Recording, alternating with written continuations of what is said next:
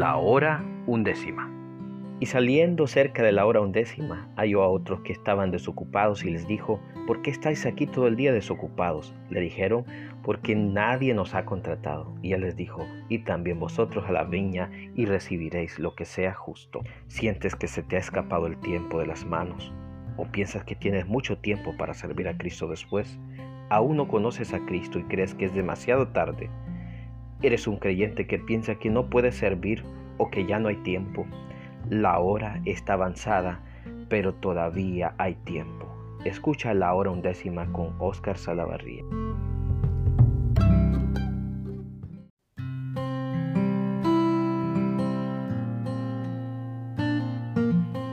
Hola, ¿cómo están? Bienvenidos a la hora undécima. Hoy veremos el tema La hora undécima, un llamado a cumplir con la gran comisión. Para ello leeremos en el libro de Mateo capítulo 20, del versículo 1 en adelante. La lectura dice así en el nombre de Jesús, porque el reino de los cielos es semejante a un hombre, padre de familia, que salió por la mañana a contratar obreros para su viña, y habiendo convenido con los obreros en un denario al día, los envió a su viña, saliendo cerca de la hora tercera del día. Vio a otros que estaban en la plaza desocupados, y les dijo, y también vosotros a mi viña, y os daré lo que sea justo. Y ellos fueron. Salió otra vez cerca de las horas sexta e, y novena, e hizo lo mismo. Y saliendo cerca de la hora undécima, halló a otros que estaban desocupados, y les dijo, ¿por qué estáis aquí todo el día desocupados? Le dijeron, porque nadie nos ha contratado. Y él les dijo, id también vosotros a la viña, y recibiréis lo que sea justo. En el reloj judío, la primera hora comenzaba a las 6 de la mañana. La hora no, eh, tercera era las 9 de la mañana. La hora sexta es la hora que nosotros conocemos como las 12 del mediodía. Y la hora novena son las 3 de la tarde. La undécima, por tanto, eran las 5 de la tarde. Y la hora duodécima o las 12 horas eran las 6 de la tarde que era cuando se terminaba el día y toda labor concluía. El padre de familia es nuestro Dios que empezó a llamar obreros a su viña desde hace mucho tiempo. Podemos notar que con los únicos que convino el valor del salario por un denario fue con los de la primera hora. A los demás le dijo les voy a dar lo que sea justo. Por supuesto, esperaban cada uno de ellos menos de un, de, de un denario. Esta es una de las parábolas que el Señor usó en su magnífica forma de enseñar para hablar de las características del programa de Dios para con los hombres. Este programa, Cristo lo llama el reino de los cielos. Por eso en muchas ocasiones comparó el reino de los cielos a situaciones que se viven en la tierra lo comparó a semillas, lo comparó a, a la labor de la labranza y de la siembra, a la labor de la pesca, tirando redes.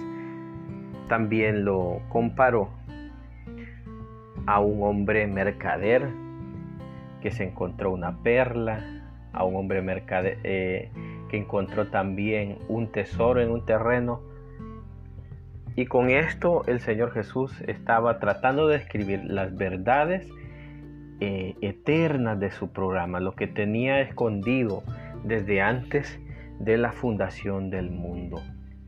El programa del reino ya no era el mismo programa con el cual comenzó a predicar Juan el Bautista. El reino de los cielos se ha acercado, eh, pero anunciando un reino de un reino de los cielos que se debía cumplir al estilo del milenio. Eso no fue posible debido a que el pueblo que había de recibir esas promesas primero tenía que haber cambiado el corazón. Primero tenía que nacer de nuevo.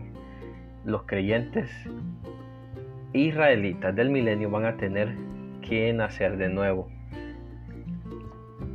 Eso es eh, básico porque las personas que entren en ese reino milenial puro, en el, que, en el cual no hay maldad, deben estar siendo santificados desde el corazón. Bueno, como Jesús fue rechazado, entonces él comenzó a hablar en parábolas para que no le entendiera, para que se cumpliese lo dicho por el profeta, declara la Biblia. Eh, y entonces dijo, abriré mi boca en parábolas. Con esto no voy a pretender lograr una enseñanza escatológica de la, de la parábola, eh, porque podría errar cuando trate de identificar a los obreros de los diferentes horarios. Pero tenemos algunas cosas simbólicas que son aplicables a cualquier tiempo. Pero podemos notar algunas cosas. Por ejemplo, sabemos que desde la antigüedad Dios siempre estuvo sembrando su palabra, que ese es el elemento simbólico en las parábolas de Jesús, lo, que se siembra. Hay mucho de eso en Mateo capítulo 13. Lo que se siembra. Dios siempre ha venido sembrando su palabra. Y eso lo hizo a través de los profetas y a través de la revelación de la ley. Y, en, esa, en palabra hay promesas que se puede considerar también como un contrato o una promesa de pago si cumplían ellos con las leyes dadas a Israel.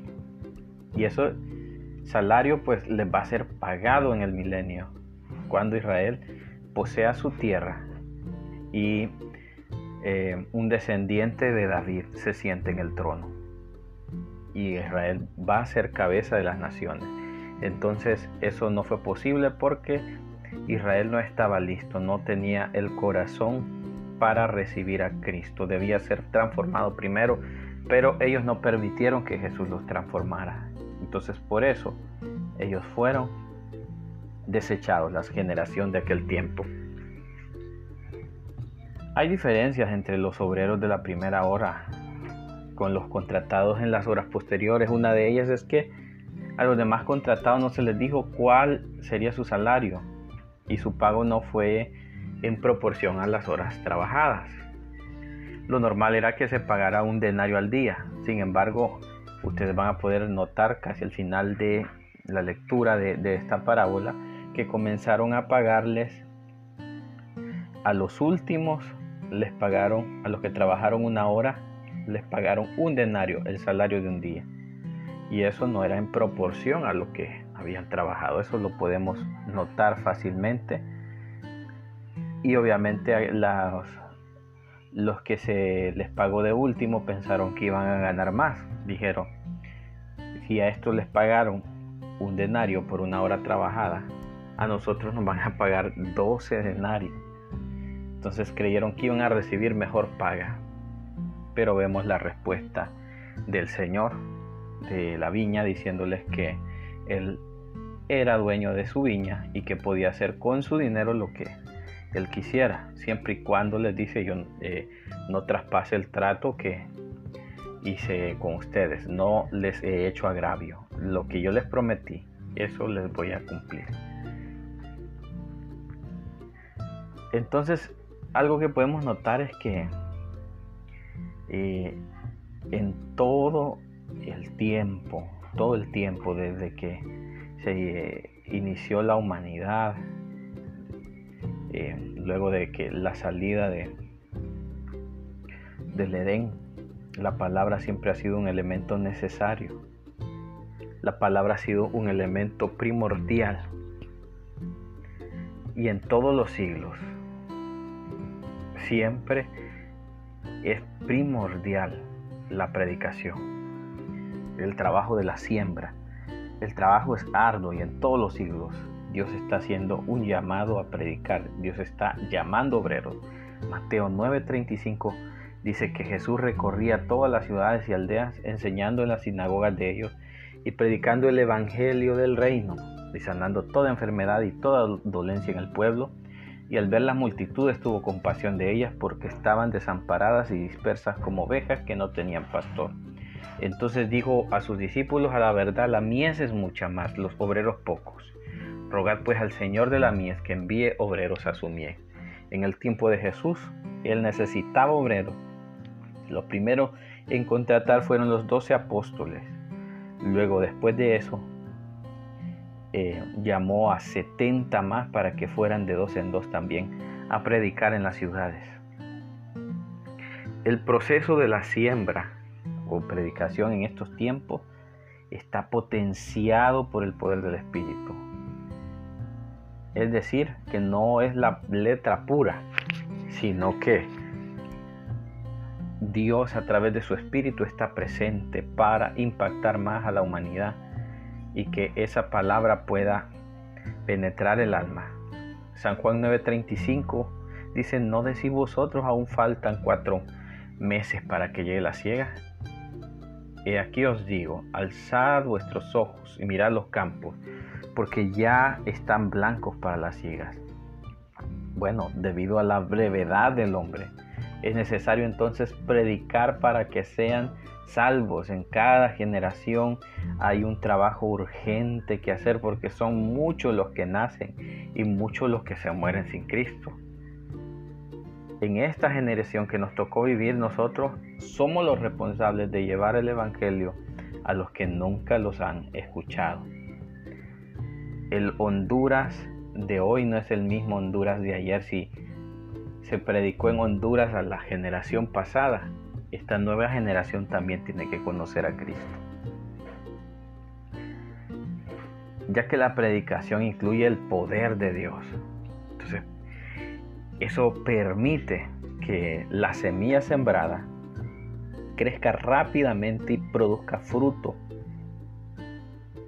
Es por eso que nosotros vamos a notar en el libro de los Hechos que con un discurso la gente ya estaba lista para ser bautizada sea que los discípulos sembraban y cosechaban rápidamente, pero esto solo por el poder del Espíritu.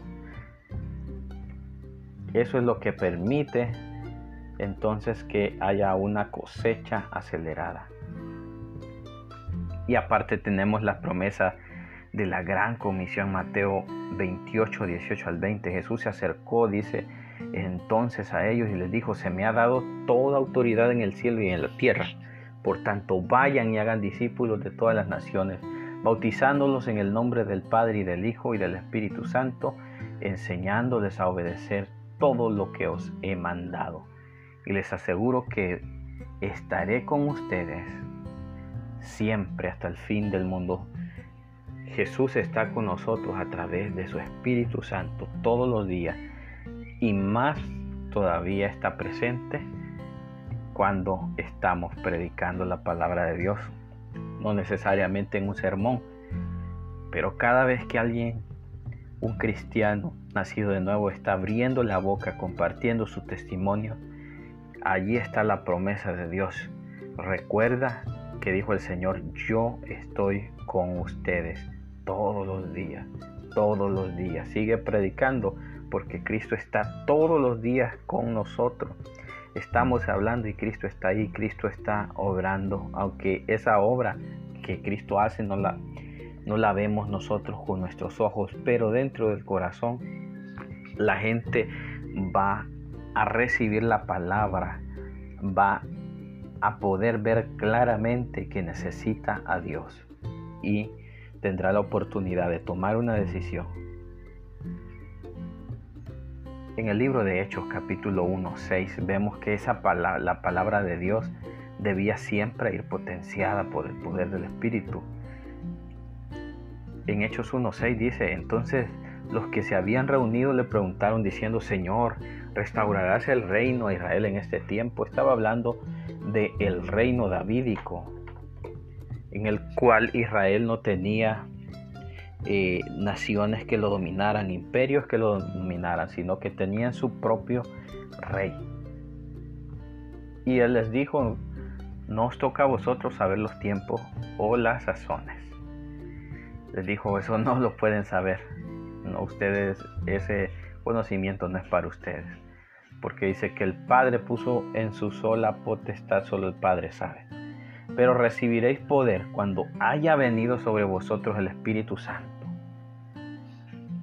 hay algo de mucha trascendencia que les dijo el Señor, recibiréis poder cuando haya venido sobre vosotros el Espíritu Santo, pero poder para qué?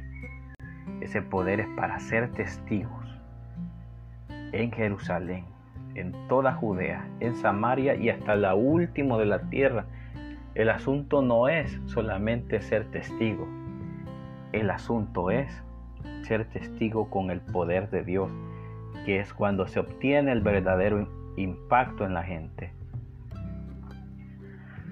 A modo de ilustración voy a cantar una historia y la voy a empezar con la frase que Cristo dijo en la parábola del sembrador. El sembrador salió a sembrar. Este sembrador llevaba siempre con él un saco de semillas. Se dice que las semillas de este hombre eran las mejores, superiores a cualquier semilla. No, eran, no, no estaban allí con gluten de más ni con fructosa, sino que eran semillas naturales, pero potentísimas. Tenían la capacidad de producir un fruto con muchos beneficios para la salud de las personas y preparaba el cuerpo para repeler las enfermedades y revertir el proceso del envejecimiento. Qué poderosa semilla y qué poderoso fruto. Resulta que salía este hombre siempre en la mañana a trabajar con su saco de semilla. Pero un día se encontró con unos viejos amigos y se pusieron a platicar, a ponerse al tanto de sus vidas, cómo están tus padres, cómo están los otros amigos, me les manda saludos y se le fue el día y dijo ya es tarde. Y volvió a la casa con la misma cantidad de semillas. Ah, dijo mañana será otro día. Al día siguiente salió también temprano, pero lo invitaron a jugar fútbol. Y aunque eh, terminó ahí como por la una de la tarde, estaba cansado. Y dijo, no, hoy estoy muy cansado para ir a sembrar. Y regresó a casa con el saco intacto. Otro día alguien le ofreció trabajo y, pensó, bueno, el dinero nunca sobra. Total, la tierra ahí está y no se va a mover de ahí. Mientras tanto, en el pueblo, en la aldea de este sembrador, la comida estaba escaseando. A su alrededor había gente enferma que estaba muriendo, cuando él tenía una semilla poderosa que podía cambiar el destino de la gente, porque esa semilla o ese fruto, el fruto de esa semilla era capaz de librar a la gente de diferentes enfermedades y revertir el proceso del envejecimiento, o sea que los podía hacer inmortales.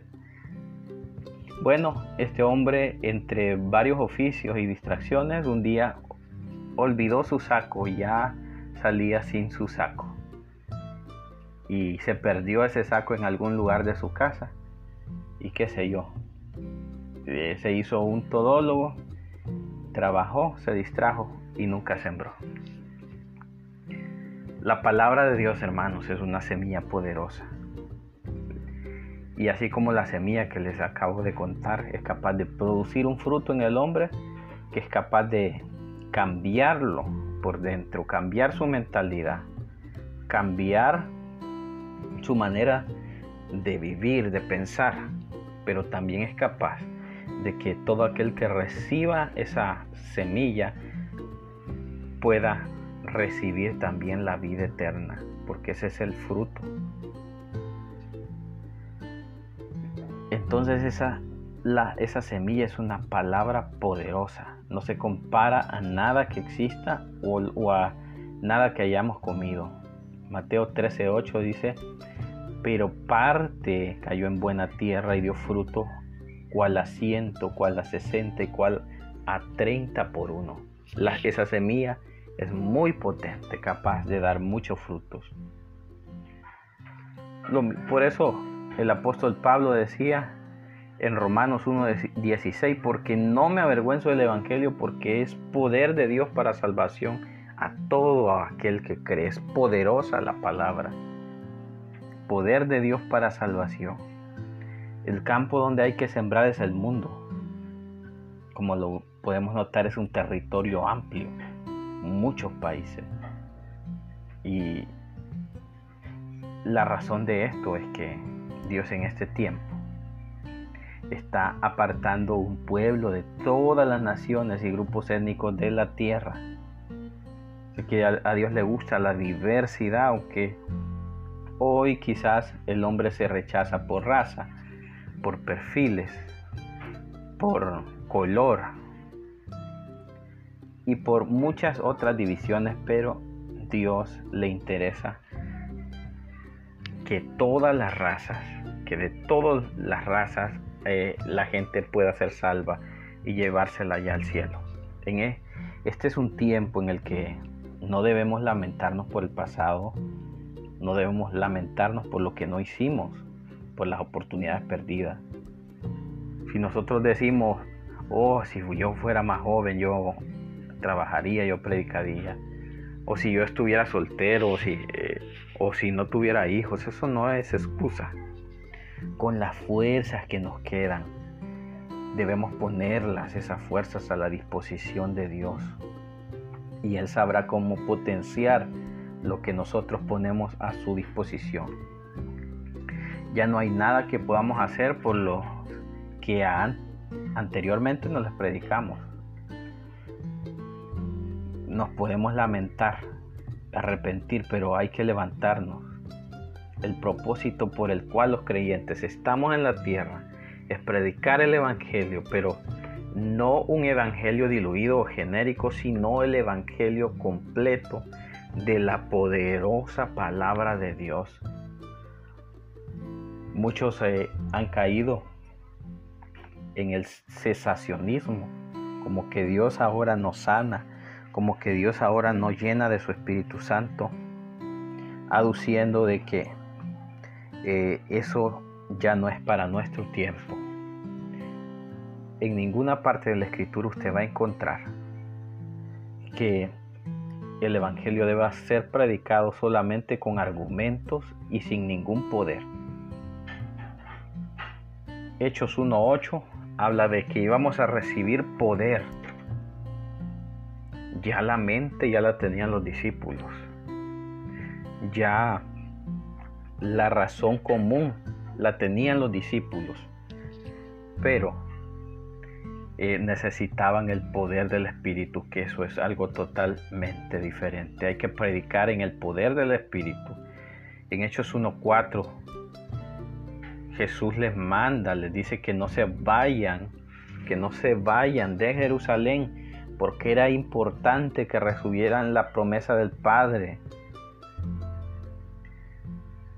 Por eso Juan les, dijo a los sus discípulos primeros, les dijo eh, que iban a ser bautizados con agua, pero que Cristo bautizaría con el Espíritu Santo.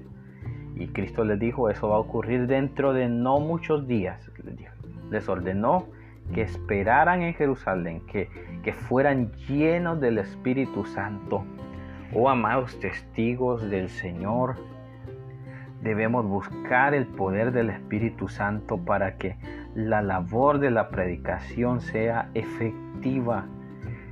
Sea efectiva, no confíe en sus argumentos, no confíe en cuánto estudio usted tenga porque lo único que va a poder derribar todas esas barreras que están en la mente de la gente y aún va a poder quitar todos esos espíritus que estorban para que la palabra del Señor pueda entrar en el corazón de la gente va a ser el poder del Espíritu Santo. Ese poder que es capaz de entrar en los mismos terrenos del enemigo preparando al creyente con toda una armadura. La espada del Espíritu es capaz de penetrar en los lugares más temibles, más oscuros. Pero recibiréis poder cuando haya venido sobre vosotros el Espíritu Santo. Y me seréis testigos en Jerusalén en toda Judea, en Samaria y hasta lo último de la tierra. Por eso el apóstol Pablo le aconseja a Timoteo en segunda de Timoteo 1:6 le dice, por lo cual te aconsejo que avives el fuego del don de Dios que está en ti por la imposición de mis manos. Es decir, yo sé que cuando yo oré por ti, yo sentí que, que Dios te bendijo con un poder. El apóstol Pablo sabía que, que había un poder en Timoteo, pero le aconseja que lo avivara Marcos 15, 17 dice, y estas señales seguirán a los que creen en, mi nombre, echarán fuera demonios, hablarán nuevas lenguas, tomarán en las manos serpientes y si bebieren cosa mortífera, no les hará daño. Sobre los enfermos pondrán sus manos y sanarán. Hay que predicar en el poder del Espíritu Santo. Porque el Evangelio es poder de Dios. La Biblia declara, eh, el apóstol Pablo le dice en el versículo 7 del mismo capítulo que leímos a Timoteo, le dice, porque no nos ha dado Dios espíritu de cobardía, sino de poder, de amor y de dominio propio. Por tanto, no te avergüences de dar testimonio de nuestro Señor ni de mí, preso suyo, sino participa de las aflicciones por el Evangelio según el poder de Dios, quien nos salvó con llamamiento santo, no conforme a nuestras obras, sino según el propósito suyo y la gracia que nos fue dada en Cristo Jesús antes de los tiempos de los siglos, pero ahora ha sido manifestada por la aparición de nuestro Señor Jesucristo, el cual quitó la muerte y sacó a la luz la vida y la inmortalidad por el Evangelio, del cual yo fui constituido predicador, apóstol y maestro de los gentiles, por el cual asimismo padezco esto, pero no me avergüenzo porque yo sé a quién he creído y estoy seguro que es poderoso para guardar mi depósito para aquel día. Hay que ser osado, hay que ser osado, hay que tomar todas las estrategias posibles. Hay que predicar por radio, por televisión, por redes sociales, medios escritos, por todos los medios. Hay que predicar el Evangelio, hay que ser osado. Y esto ya no es una cuestión de querer sobresalir nosotros, sino de que el nombre de Jesucristo sobresalga eso es todo lo que importa, que la gente escuche de Dios, que la gente escuche que Cristo murió por nosotros, que en su sangre tenemos vida, que la gente escuche que hay que bautizarse, hay que predicar, hay que ser osados, hay que ser diligente en predicar.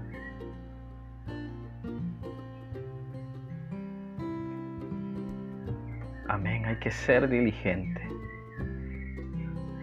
En segunda de Timoteo 2.15 le dijo el apóstol Pablo, procura con diligencia presentarte a Dios aprobado como obrero que no tiene de qué avergonzarse, que usa bien la palabra de verdad.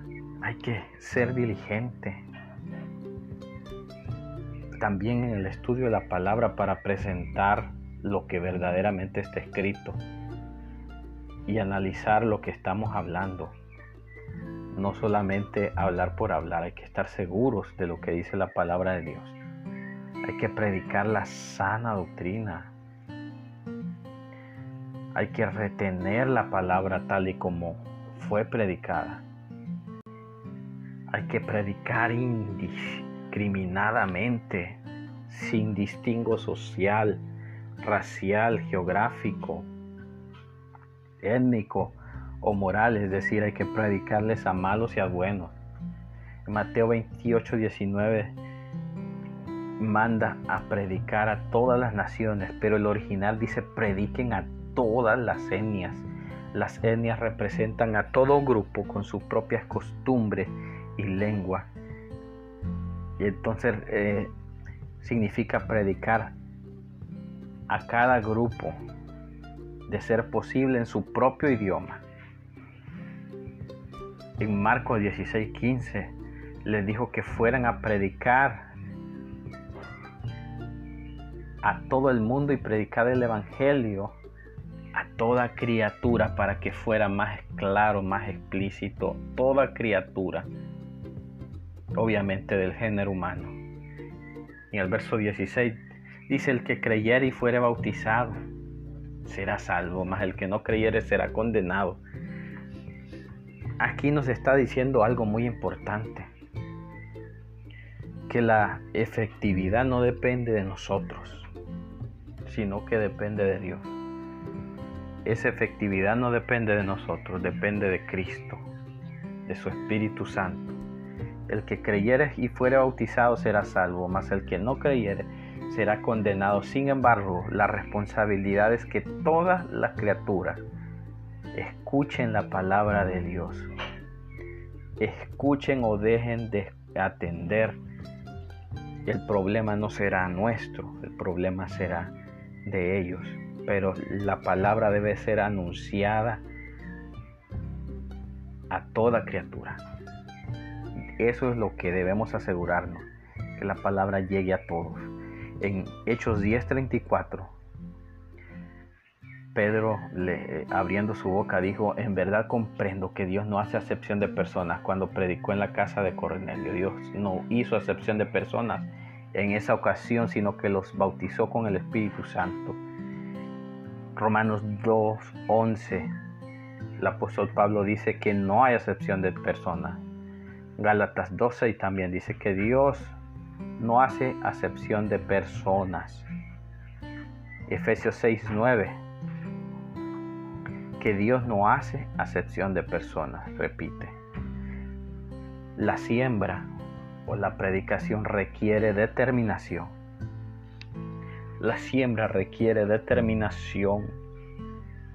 Lo que quiere decir es que estemos dispuestos a cumplir a como dé lugar nuestro objetivo, teniendo la meta bien clara, teniendo en nuestra mente nuestra misión, la cual la declaró el Señor Jesucristo en Mateo 28, 19 en Hechos 1.8, en Marcos capítulo 16.